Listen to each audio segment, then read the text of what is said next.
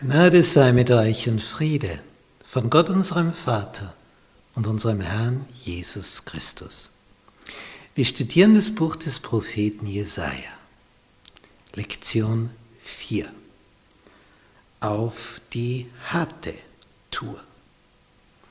Unser Bibelvers dazu, also Jesaja 8, Vers 17. Ich will hoffen auf den Herrn der sein Antlitz verborgen hat vor dem Hause Jakob und will auf ihn harren.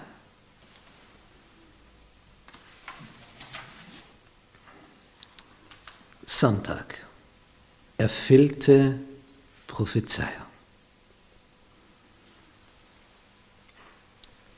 Es war also vorausgesagt worden von Gott durch den Propheten Jesaja, dass die Jungfrau schwanger werden wird, ein Sohn geboren werden wird.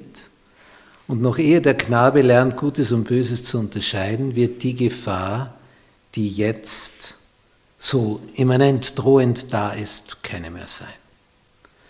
Gott ist also einer, der in die Zukunft hinein blicken kann, so wie wenn es die Gegenwart wäre. Und wer ihm vertraut, haben wir gelesen, der bleibt. Und wer ihm nicht vertraut, bleibt nicht. Und wer irdische Hilfe sucht, der mag vielleicht momentan im Vorteil sein. Momentan. Nicht, wenn du im, im Supermarkt etwas stiehlst und bei der Kasse nicht bezahlst, weil du es irgendwo in deiner Jacke, Tasche, sonst wo verborgen hast, ist scheinbar ein Vorteil. Du hast es, die Ware, und hast nicht bezahlt.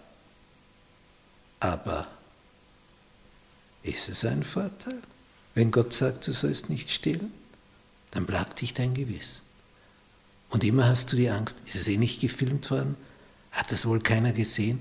Was ist, wenn das jetzt einer gesehen hat? Wenn das alles aufgedeckt wird? Du hast keine Ruhe mehr. Das ist ein hoher Preis, den du bezahlst, indem du nicht bezahlst.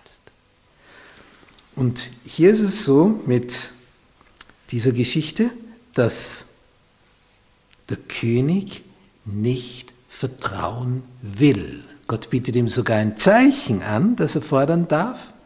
Er sagt, ich will nicht. Ich will nicht. Ja. Wenn er nicht will, wenn du kannst die beste Absicht haben für jemand, wenn der nicht will, nicht, da, da gibt es Geschichten, wo ein Sohn die Firma des Vaters übernehmen könnte. Der hat alles aufgebaut, aber der Sohn sagt, will nicht, interessiert mich nicht, fertig. Ja, will nicht. Ein anderer, oh, der, der, der wird alles dafür geben, dass er dort Sohn sein könnte. Aber der Sohn will nicht. Nun, es hat sich dann die Sache eben so ereignet, der König Ahas sucht also Hilfe beim König von Assyrien. Assyrien liegt nördlich von Syrien. Ich zeige jetzt noch einmal die zwei, die sich verbündet haben gegen den König von Juda.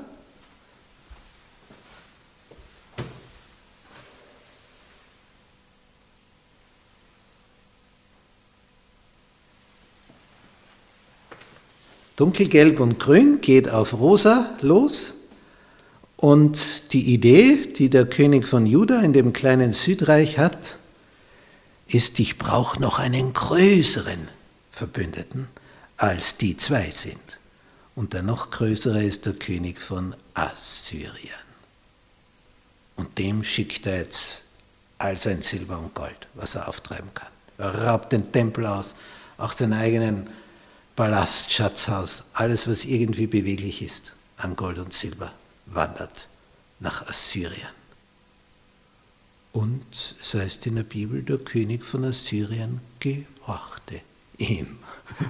Das ist ein schönes Gehorchen, nicht? Da wirst du eingeladen zu einem Raubzug. Ja, das macht er. Und tatsächlich hat der König von Assyrien das grüne Gebiet, und das Dunkelgelbe ausgelöscht und seinem Reich dazu einverleibt. Nur die Gefahr ist, wenn ein mächtiger Appetit bekommen hat, und hat also das geschluckt und das nächste auch. Warum sollte er jetzt eigentlich an der Grenze zu Juda aufhören? Wie wäre es, Juda auch zu schlucken? Und dann heißt es auf einmal so, und die Feinde, die ich rief, dass sie meine Feinde besiegen, die, also die Freunde, die ich rief, um meine Feinde zu besiegen, werden dann auf einmal meine Feinde. Scheinbar hat Ahas also alles gut gemacht, denn die zwei aus dem Norden, Israel und Syrien, wurden von Assyrien besiegt. Aber was man noch nicht wusste, was Assyrien dann weiter tun würde.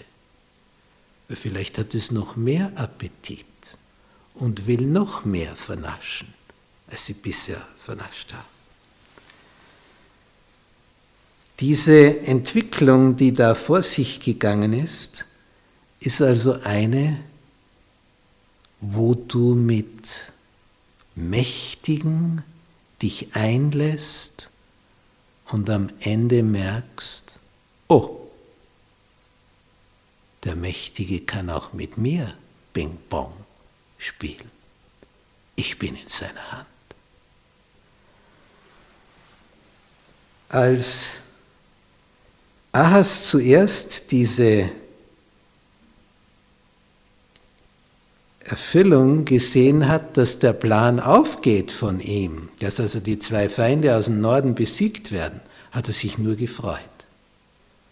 Aber wie er dann gemerkt hat, der Mächtige kommt jetzt näher und näher und näher, ja bis an die Grenze von, mein König, von meinem Königreich, und der scheint gar nicht stoppen zu wollen, Jetzt wurde ihm Angst und Bang. Er hat mit Silber und Gold Assyrien an seine Grenze geholt. Und das war zehnmal gefährlicher als Israel und Syrien gemeinsam.